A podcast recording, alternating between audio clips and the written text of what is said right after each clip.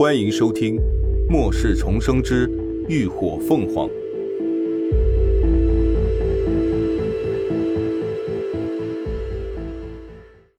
第一百零四集。进大厦，林鸾唇角微微勾起。老鼠贪吃，不管是死前还是死后，这个习惯都不会改变，所以。想要引出鼠王，就看你投的诱饵够不够有吸引力了。你的意思是，《诗经》？林鸾道，而且还得是高级《诗经》。高级《诗经》不论对丧尸还是对丧尸兽，都是无法抗拒的诱惑。当然，除此之外，他对异能者脑中的晶核也感兴趣。不过，这个办法直接被他忽略了。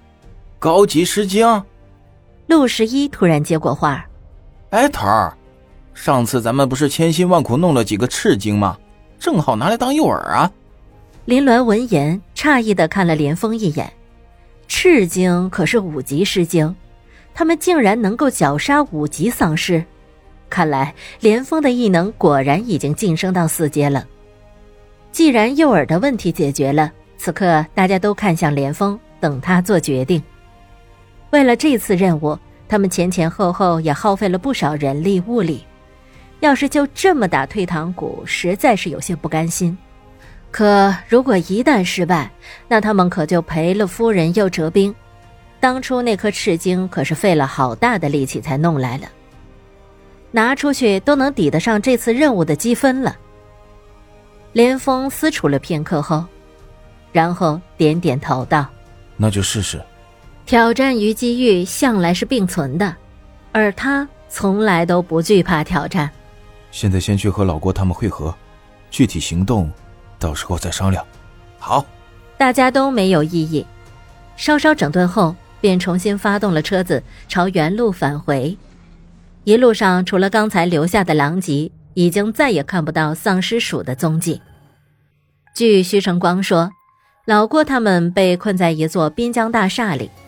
大厦外头都被丧尸鼠包围了，但大门已经被马克用异能封死，一时半会儿丧尸鼠是闯不进去的。但是里头的人也出不来。车子左拐右绕，行驶了约半个小时，最后在一处斜坡上停下了车。这里距离滨江大厦不远，而且地势较高，能够看到大厦全景。解决了几只周围游荡的丧尸，连峰拿出夜视望远镜，朝大厦方向查看。整栋滨江大厦总共有十二层，末世前是一栋写字楼，所以大厦里头的丧尸并不多。此刻，在大厦外头还聚集着密密麻麻的丧尸鼠，无数豆大的红光在夜色中格外醒目，让人看得头皮发麻。研究所就在这附近吗？林鸾突然开口道：“不是。”徐成光摇头：“离这还有一公里呢。”林鸾微微拧眉，心里觉得有些奇怪。无论是丧尸兽还是变异兽，都有极强的领域性，基本都在自己的领地中活动，而且拥有鼠王的丧尸鼠群，他们最主要的任务就是保护鼠王的安全。可为什么这些丧尸鼠会远离领地，锲而不舍地围堵在大厦外呢？正疑惑，连峰几个人开始商量如何进大厦了。虽然大厦外的丧尸鼠不少，但靠他们几个的能力，强行开出一条道路进去也不是问题。只是马克的异能已经消耗了大半，如果开了门，恐怕没有足够的异能再把大门封上。到时候，丧尸鼠一窝蜂涌进大厦，在狭小的空间里，他们反倒是施展腾挪不开。哼，这个简单。林鸾道：“等进了大厦，我们直接走楼梯间，上到一半，再把下层的楼梯炸了就是。”陆十一一拍巴掌道：“嘿，这办法不错啊！后车厢里还有点存货，正好可以用上啊。那把楼梯炸了。”我们怎么下来？徐成光又问。林鸾伸手指了指和滨江大厦相邻的另一座大厦，可以从上面走。两座大厦距离不远，只要在中间拉起绳索就能过去。众人一思量，也都觉得可行。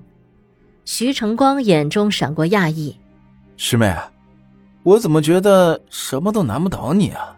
林鸾笑了笑：“哼，碰巧罢了。”一旁的陆十一耸肩撞他的胳膊，挑眉道：“你还不知道吧？这师妹可是把鬼林那株变异血藤都灭了的人呐，是吗？那师妹你太牛了。”徐成光晃着白牙，嘿嘿笑道。哎，要是让师傅知道了，肯定能把他高兴坏。其他人一想到何天得意洋洋的样子，就会心的笑了起来。商量妥当，大家各自准备。林鸾直接背上了他的登山包，随后一行五人徒步朝着大厦的方向前进。才刚靠近大厦，那群丧尸鼠就已经敏锐地嗅到了活人的气息。一只只皮毛腐烂的怪物。嘴里淌着粘液，呲着两排尖锐密齿，赤红的豆眼露着凶光，迅速地朝着他们扑涌过来。连峰立时凝聚风力在前开路，无数道锋刃瞬间幻化而出，将前仆后继的丧尸鼠瞬间搅成了肉泥。陆十一也燃起了火墙断后，不断阻挡鼠群的进攻。而被锋刃火墙护在中间的林峦三人，则负责解决漏网之鼠。五人相互配合着前进，并未消耗多大的力气，就顺利来到了大门前。马克立刻上前，利用金系异能开始改变大门的金属结构。连峰则不断的操控风力，配合陆十一催生烈火，将一波又一波袭来的丧尸鼠焚烧搅碎。片刻之后。